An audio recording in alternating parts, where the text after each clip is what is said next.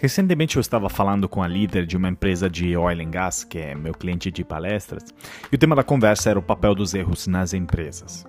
Obviamente, ela argumentava que não tinha espaço para erros na empresa dela, e mesmo que eu pudesse concordar em parte, como já sabem bem se acompanham esse podcast, concordo no que tange os erros evitáveis e inevitáveis, mas não nos erros inteligentes, e sim mesmo em companhias uh, como oil and gas, onde tem muito procedimento perigoso, tá? Mas eu travei total quando ela mencionou que os erros apenas traziam custos. Eu fiquei pensando na minha cabeça, ué, mas e o valor do aprendizado que tem-se dos erros? E o custo de oportunidade de não tentar e continuar fazendo a mesma coisa? Eu, eh, eles não são contemplados? Bom, eu não retruquei, agradeci pela conversa, mas no caminho para casa fiquei refletindo muito sobre isso. Os erros apenas têm custos associados? Eles só são ruins ou podem ter benefícios? E, afinal, como calcular tudo isso? Pois bem, é a partir dessa reflexão que eu acabei desenvolvendo uma fórmula para o cálculo do custo líquido dos erros, ou podemos chamar em inglês de net costs, e que nesse episódio do Metanoia Lab vamos abordar sob o tema matemática dos erros. Aqui é o André Aiori, palestrante, escritor sobre transformação digital, liderança e inovação. Já fui diretor do Tinder por 5 anos e Chief Digital Officer na L'Oréal e sou hoje professor de MBA na Fundação Dom Cabral. Trabalho hoje com mais de 100 empresas por ano nos Estados Unidos, Europa e América Latina em projetos de transformação de seu negócio e sua cultura. E tenho quatro livros publicados, sou colunista do MIT Technology Review e sou também o host do podcast da NVIDIA. Vem aí! E também quero lembrar que essa quarta temporada é também um oferecimento da Oi Soluções, da qual sou embaixador na área de tecnologia. A Oi Soluções é uma integradora de soluções digitais para grandes empresas, com portfólio completo de cibersegurança, cloud, UCNC, IoT, Big Data e Analytics, aplicações digitais e serviços gerenciados, ou seja, tem todo tipo de solução tecnológica e inovação que simplifica a transformação digital da sua empresa. Então lembre-se sempre, Desafios inovadores pedem Oi Soluções. Mais detalhes no site oisoluções.com.br ou entre em contato com o consultor Oi Soluções. Ah, e se quiser entrar em contato comigo pelo meu site andreaiori.com, te vejo lá se tiver interesse em palestras para sua empresa ou até em meus cursos e programas para você se tornar um palestrante profissional. Te vejo lá. E antes de mergulharmos no tema de hoje, vamos falar um pouquinho sobre nosso protagonista de hoje, o Tim Ferriss. Em 2007, ele lançou seu primeiro livro, chamado Trabalhe 4 Horas por Semana, e pasmem, o sucesso foi tanto que além de alcançar a posição número 1 um na lista de best-sellers do New York Times e do Wall Street Journal, esse mesmo livro ficou sete anos consecutivos em lista de best-sellers. Incrível, né? Aí ele publicou outros livros, Quatro Horas para o Corpo, também foi best-seller. O chefe de cozinha de 4 horas, ele tem esse cisma com o número 4, não é? Mas enfim, é, eu preciso me render ao talento que ele tem, não só de escrever, mas também de saber transmitir as suas ideias através de seu podcast e palestras. Pois é, podcast, ele tem um dos podcasts mais ouvidos do mundo, o Tim Ferriss Show, e neste episódio, nós vamos entender melhor sobre a matemática dos erros tá? Aprendendo com Tim Ferriss um conceito que na economia é chamado de custo de oportunidade, que é fundamental para a gente, de novo, entender melhor esta tal matemática dos erros.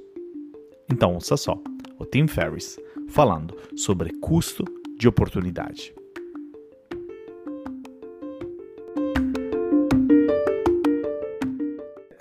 And that is not just looking at the costs and risks of action, doing whatever it is that you're considering doing, but looking at and writing down the potential costs of inaction. All right. Staying still, not changing. So if you're considering, say, quitting your job, you might look at all of the various worst case scenarios, the terrible things that could happen and how to offset them, right? So you'd make a list defining all of the specific things that could happen that would be bad, that would cause you some type of anxiety, depression, fear, etc., whatever it might be, loss. What you might do, though, instead, since that might be very obvious, is to write down a similar list in detail. The specificity is important of all of the things that it will cost you, all of the things that will happen if you don't change, if you stay in your job. So if you stay, for instance, in that relationship, if you telescope out, and I recommend telescoping out and doing for different Time frames. All right, so in six months, if you don't change anything, what will it cost you? Make a list. In 12 months, what will it cost you? What will it cost the people you care for? Make a list, right? 18 months, three years. You could do those four and just write down for you, for the people you care for, for others, what will it cost if you don't take that action? É isso, não apenas olhar aos custos e riscos de uma ação, de fazer o que você está considerando fazer, mas de olhar os custos e riscos de não agir, de ficar parado, de não mudar. Se você, por exemplo, estiver considerando largar o seu emprego, você pode, por exemplo, olhar a todos os piores cenários, a todas as coisas terríveis que podem acontecer e faz uma lista definindo todas as coisas específicas que podem acontecer que podem dar ruim, que podem te causar ansiedade, depressão, medo, o que for, ou até perda. O que você pode fazer em vez disso, já que isso é bem óbvio, é escrever uma lista semelhante e detalhada, e essa especificidade é importante, de todas as coisas que custaria para você, de todas as coisas que aconteceriam se você não mudasse de emprego, se você ficar no seu emprego. Se você ficar, por exemplo, na sua relação atual, se você dar um zoom out, e recomendo muito dar esse zoom out por períodos de tempos diferentes, por exemplo, se em seis meses você não muda nada, o que isso vai te custar? Faça uma lista. Em 12 meses, quanto isso ia te custar? Quanto que isso custaria para as pessoas que você ama e que se importam com você? Faça uma lista. 18 meses, 3 anos e apenas escreva para você, para as pessoas que você ama, para os outros, quanto que isso te custaria se você não agir.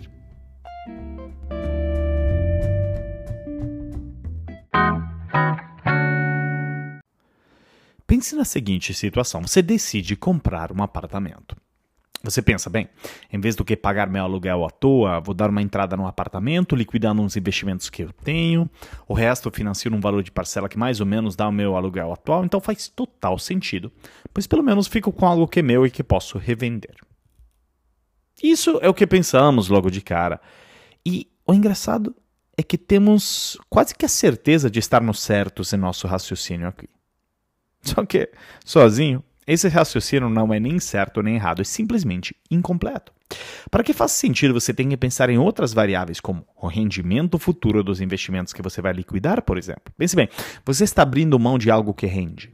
Mas nem sempre estamos considerando esse fator e tem conjunturas econômicas, como taxas de juros altos, como é hoje, onde deixar o dinheiro aplicado é melhor que dar uma entrada num apartamento, pois na verdade rende mais do que a valorização do imóvel, sei lá. Ou, por exemplo, você poderia ter investido no MBA, que ia te permitir concorrer a empregos, que paga melhor e com esse, não comprar um apartamento agora, e você poderia comprar um apartamento melhor no futuro, pois você terá um emprego melhor. E assim por diante, tem inúmeras alternativas que podem fazer esse raciocínio totalmente errado.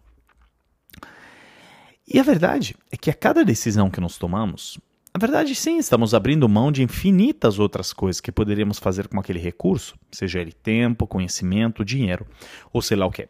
Outro exemplo voltando ao MBA. O que, pense bem, você decide fazer um MBA, vai gastar 100 mil dólares para fazer um MBA em Stanford. O que, que você poderia fazer em vez de gastar esses 100 mil dólares? Bom, tem muitos que sugerem não fazer um MBA e pegar o dinheiro que você potencialmente guardou para investir em startups e acumular mais conhecimento ainda do que através do MBA, pois você bota a mão na massa. É um exemplo, inclusive, eu sou um defensor ainda de MBAs, pois ele, além de conhecimento, tem muitos outros assets intangíveis como network, autoridade, mas a verdade é que é um exemplo concreto de algo que temos que considerar, olharmos para as alternativas. E qual o mecanismo que está atrás de tudo isso? Na verdade, é uma teoria econômica que se chama de custo de oportunidade. Um conceito da economia. E se você não conhecia, deixa de explicar da maneira mais intuitiva possível. A definição do custo de oportunidade é o valor da próxima melhor alternativa quando uma decisão é tomada, ou seja, o custo mais alto entre tudo que você abre mão. Vamos pensar melhor. Existe um grande problema que não dá para resolver, né? Que se fosse resolvido nós todos viveríamos numa utopia ou num país das maravilhas da Alice. Ou seja, o grande problema é que nós não podemos ter tudo o que queremos na vida. É aqui que entra a escassez. Nossos desejos ilimitados são confrontados por uma oferta limitada de bens, serviços, recursos, tempo, dinheiro, oportunidade. Esse conceito é o que impulsiona as escolhas. E, consequentemente, custos e compromissos. Ou talvez podemos usar a palavra em inglês para isso, que é trade-off. Mas nossa tendência é de fato focar nas compensações financeiras imediatas, mas as compensações podem envolver outras áreas de bem-estar profissional, pessoal também, a curto e longo prazo. Por isso que temos que considerar não apenas alternativas explícitas, as escolhas e custos presentes no momento da tomada de decisão, mas também alternativas implícitas, que são custos de oportunidades às vezes invisíveis na vida e nos negócios também, às vezes arrastando para frente produtos que não vendem, ou mantendo em vida unidades de negócio que só perdem dinheiro, ou sempre fazendo as coisas como elas estão em um mundo que muda?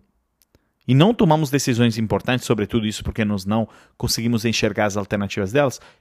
Isso é terrível, isso vai ser um problema. Isso me lembra o dilema que o Darwin Smith o emblemático ex-CEO da Kimberly Clark, que entre as suas principais decisões uh, tomou uma muito dura, ou seja, de vender a unidade de negócio de Mills uh, deles para colocar todo o dinheiro na unidade de Consumer Products, focando em marcas como Huggies e Kleenex.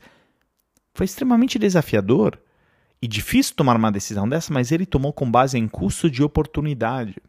Ele via um business com potencial no futuro de bens de consumo e outro sofrendo, e entendendo que o dinheiro ficar parado estava tendo um custo de oportunidade alto demais, parado na unidade de negócio que estava perdendo. Bom, Andrea, você deve estar pensando tudo bem até aqui. Mas por que, que esse conceito é tão importante no contexto da cultura do erro? Como que isso se conecta a esse tema? Porque pense bem no exemplo da Kimberly Clark. O Darwin Smith eh, poderia ter bem errado nessa estratégia e fracassando nessa escolha de colocar o dinheiro todo na divisão de consumo. Mas o custo disso seria apenas o fracasso e o dinheiro gasto? Ou temos que tirar disso o custo de oportunidade de ter mantido as coisas como estavam, também perdendo dinheiro em unidades de negócio que estavam decaindo? Percebe como o custo de oportunidade é fundamental para também calcular o verdadeiro custo do erro? Mas o problema é que não sempre consideramos apenas a consequência negativa do erro. Mas não consideramos a consequência negativa também de ficar parado, ou de continuar fazendo as coisas como sempre. E tem uma frase legal do autor do livro The Third Door, o Alex Banyan, ao qual dedicamos o episódio 151 do Metanoia Lab, que disse: Eu estava ali sentado e tive um entendimento profundo que eu tinha passado toda a minha carreira com o entendimento de que o oposto do sucesso é o fracasso. Mas é, na verdade, né? eu simplesmente entendi que sucesso e fracasso não apenas não são opostos, mas são lados opostos da mesma moeda, porque são ambos os resultados da mesma coisa, são o resultado de tentar. Então, o oposto do sucesso não é o fracasso, mas o oposto do sucesso é não tentar. Então, percebe que Sucesso e fracasso não são opostos como se pensa, mas um pouco como o yin e o yang são duas faces da mesma moeda, pois cada um tem um pouco do seu oposto. O que é o oposto do sucesso, então? É obviamente não tentar, que é muito mais perigoso do que experimentar e errar. Por quê? Porque você não aprende nada no meio. Percebe que em muitos casos os erros inteligentes custam menos do custo de oportunidade de ficar parado. Um exemplo disso é um recente episódio da explosão da foguete Starship da SpaceX em abril de 2023. E você deve estar pensando como pode a explosão de um foguete ser algo bom ou ser o resultado de um erro inteligente? Pois bem, a explosão espetacular do novo foguete Starship da SpaceX, minutos após decolar um teste de voo, é a mais recente ilustração vívida de uma fórmula de fracasso bem-sucedido que serve bem à empresa do Elon Musk. Já tinha acontecido com o lançamento do Falcon 9, que falhou três vezes antes de dar certo. Em vez de ver, neste caso, a explosão colossal das Starships eh, como um fracasso, de fato, essa perda dramática do foguete ajudou a acelerar o seu desenvolvimento. Pense bem, a SpaceX reconheceu que vários dos 33 poderosos motores Rapport do Super Heavy falharam na subida e que o foguete e o Starship não se separaram como planejado antes do voo ser encerrado. Mas executivos da SpaceX, incluso Musk, elogiaram o teste por ter atingido o objetivo principal de decolar e fornecer dados valiosos para o avanço dos Starships. O Garrett Reisman, o professor de engenharia aeronáutica na Universidade do Sul da Califórnia, ex-astronauta da NASA e consultor sênior da SpaceX, destacou numa entrevista a Reuters que a SpaceX economiza mais dinheiro e tempo identificando e corrigindo de falha de engenharia ao assumir mais risco no processo de desenvolvimento do que só testando isso no papel, pois pagaria muito salário para algo que não uh, vai para a realidade, não vai ser colocado na prática. O Elon Musk, até após a explosão, tweetou: Parabéns à equipe da SpaceX por um emocionante teste de lançamento do Starship. Aprendemos muito para o próximo teste em alguns meses. Ele até advertiu antes do lançamento que consideraria o teste um sucesso se o foguete não explodisse na plataforma de lançamento e a não destruísse.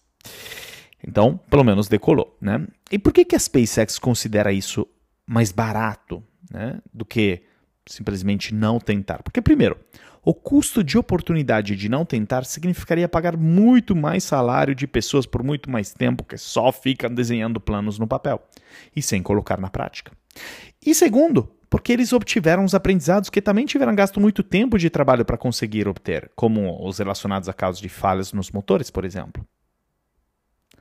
Então percebe que aqui, só para finalizar, a mensagem é que nós precisamos de uma nova fórmula para calcular o custo líquido dos erros, ou seja, uma nova matemática do erro. Qual que é essa nova matemática, nova fórmula matemática do erro? É que o custo líquido do erro é o custo bruto do erro, aquele que é muito fácil estimar o dinheiro que a gente gastou, é, o dinheiro que a gente desperdiçou, menos o custo de oportunidade de ficar parado, né, da melhor alternativa, menos o valor do aprendizado. E é engraçado como no caso dos erros inteligentes, essa fórmula pode ser até positiva, em vez de serem custos, é até benefício aquele erro que a gente obteve. E se não for positiva, mesmo assim nem sempre os erros são tão caros ou ruins como a gente imagina. Então eu quero que você reflita em tudo isso como dever de casa e me conte. Qualquer ideia, dúvida, comentário, até mesmo reclamação, é só entrar em contato pelo site andreaiorio.com, pelo Instagram, arroba andreaioriokeynotes, ou por meu LinkedIn ou Instagram. Lembrando que este episódio é um oferecimento da Oi Soluções, da qual sou embaixador na área de tecnologia.